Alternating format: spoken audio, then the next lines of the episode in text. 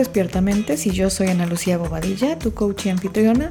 Y por si nadie te lo ha dicho, gracias por despertar el día de hoy. Estamos a 78 días del 2024. Y hoy, si estás escuchando este episodio conforme van los días exactamente del reto de Despiertamente, estás en domingo. Si no estás en domingo, no pasa nada. El ejercicio aplica exactamente igual, no importa el día de la semana que escuches. Y como mencioné en los últimos dos episodios, pues le dimos un poco del giro a lo que está sucediendo hoy sociopolíticamente hablando en Guatemala para guiar un poco unos ejercicios llamando a la reflexión y llamando a cómo podemos utilizar este escenario para también sacar ciertas lecciones importantes que nos pueden ayudar a mejorar eh, pues la percepción que estamos teniendo y cómo estamos viviendo la situación actual a nivel personal. Porque lo personal también pudiera ser político. No quisiera adentrarme yo a nivel personal en cuál es mi postura, no creo que valga eh, la pena en este espacio porque no es para eso, pero probablemente en el otro podcast los invito a que estén pendientes y a lo mejor pues sí, si les llama la atención saber cuál es mi postura, eh, creo que pudiera compartirla porque sí me ha hecho reflexionar muchísimo en la situación actual. Y debido a eso, pues el ejercicio de hoy me parece importante que lo hagamos porque en diferentes sesiones de coaching me he topado con algunos clientes que, que no saben, no entienden porque no aprendieron y creo que no aprendimos muchos a, a por qué se agradece y cómo se agradece.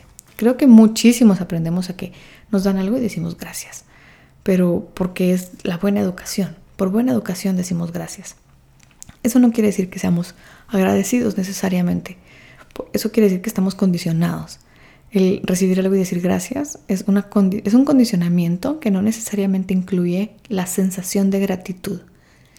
Y me ha tocado pues desmembrar y, desmenuzar ese concepto para poder explicarlo. Y me parece que hoy lo podemos hacer de tres formas particulares.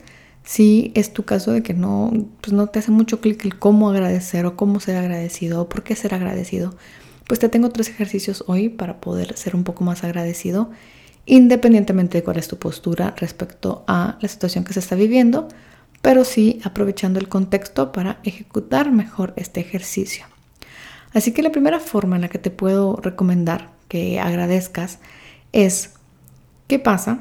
Esta pregunta me la hizo un amigo que quiero mucho, creo que dos, dos de las preguntas que vamos a hacer hoy son eh, ejecutadas por este amigo que le gusta mucho el tema del desarrollo personal.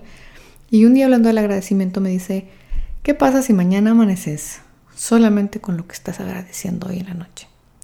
Y te hace pensar mucho porque entonces es como, no, sí, pues gracias por mi cama, gracias por mi techo, gracias por mi ropa, gracias por mis zapatos, gracias por mi carro, si se tiene carro, gracias por mi trabajo, aunque me caiga mal mi jefe, gracias por eh, mi familia, aunque me peleo con ellos.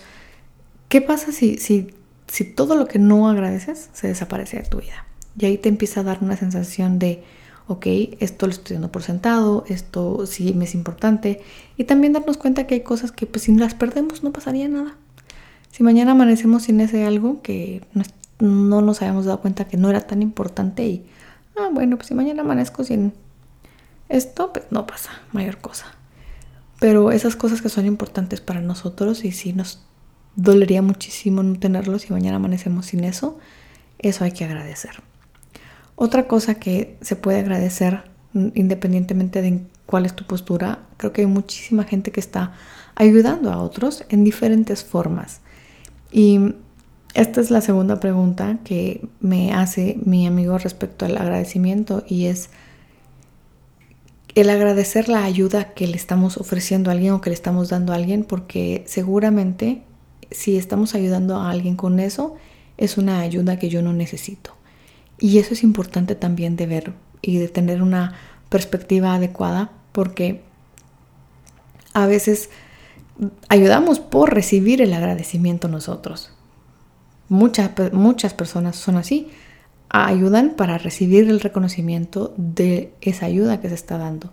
Hay personas que ayudan solo porque les nace, pero quienes ayudan y agradecen porque están pudiendo ayudar, porque esa ayuda no la necesitan ellos. Eso es, wow, a mí me ayudó muchísimo a entender también desde dónde estamos ayudando, por qué hacemos lo que hacemos, con qué intención. ¿Se acuerdan que ya hablamos de la intención? ¿Con qué intención estoy ayudando? ¿Con qué intención ofrezco mi ayuda? ¿Con que sea reconocida? ¿Con que me se, ser yo más validada porque estoy ayudando? ¿Porque se genera la necesidad de mi persona porque estoy ayudando? Hay miles de razones por las cuales algunas personas ayudan, pero creo que vale mucho la pena agradecer cuando uno tiene la oportunidad de ayudar.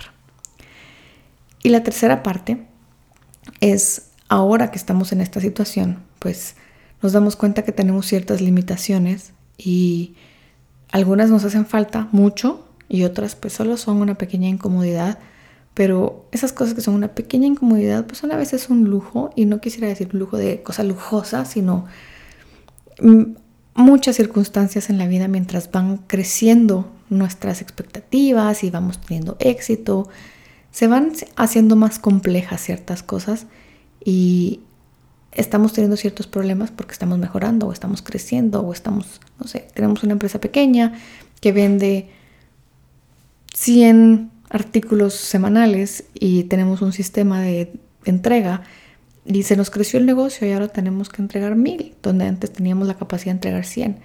Y esto me trae una serie de cosas que resolver como contratar a otro em, persona que entrega, otro motorista, eh, tal vez tener una bodega más grande.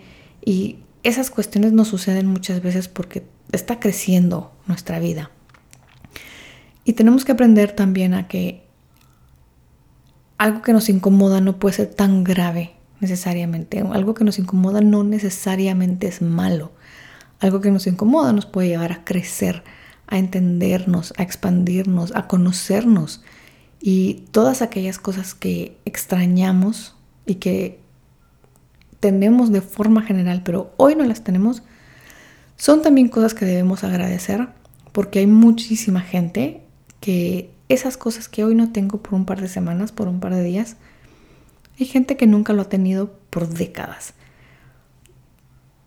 No, no voy a entrar en la postura de, pues yo lo que tengo he trabajado por ello. No estoy hablando de eso, sino simplemente tengo cosas o tengo comodidades o tengo problemas que otros no están teniendo y eso muchas veces es algo de lo cual tenemos que agradecer porque si no lo tuviéramos nuestra vida sería muy distinta.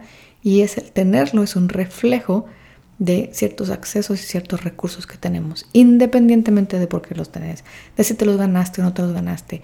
Pues estás teniendo la oportunidad en un país yo quisiera decir relativamente libre, porque sí somos un país bastante libre en algunos aspectos, pues la oportunidad de poner tu propia empresa o tener un trabajo de acuerdo a tus capacidades, de haber tenido una educación, de tener ciertas herramientas para mejorar y aprender. Entonces, ahí te dejé tres, tres formas de encontrar ese agradecimiento si nunca te habías puesto a pensar en él. Me parece que es importante cuando queremos sentir que no todo es 100% malo y aprender a ser objetivos. Hay muchas cosas que agradecer de diferentes maneras. Así que te quiero agradecer por dejarme despertar tu mente junto a la mía. Nos vemos, nos escuchamos, te espero el día de mañana.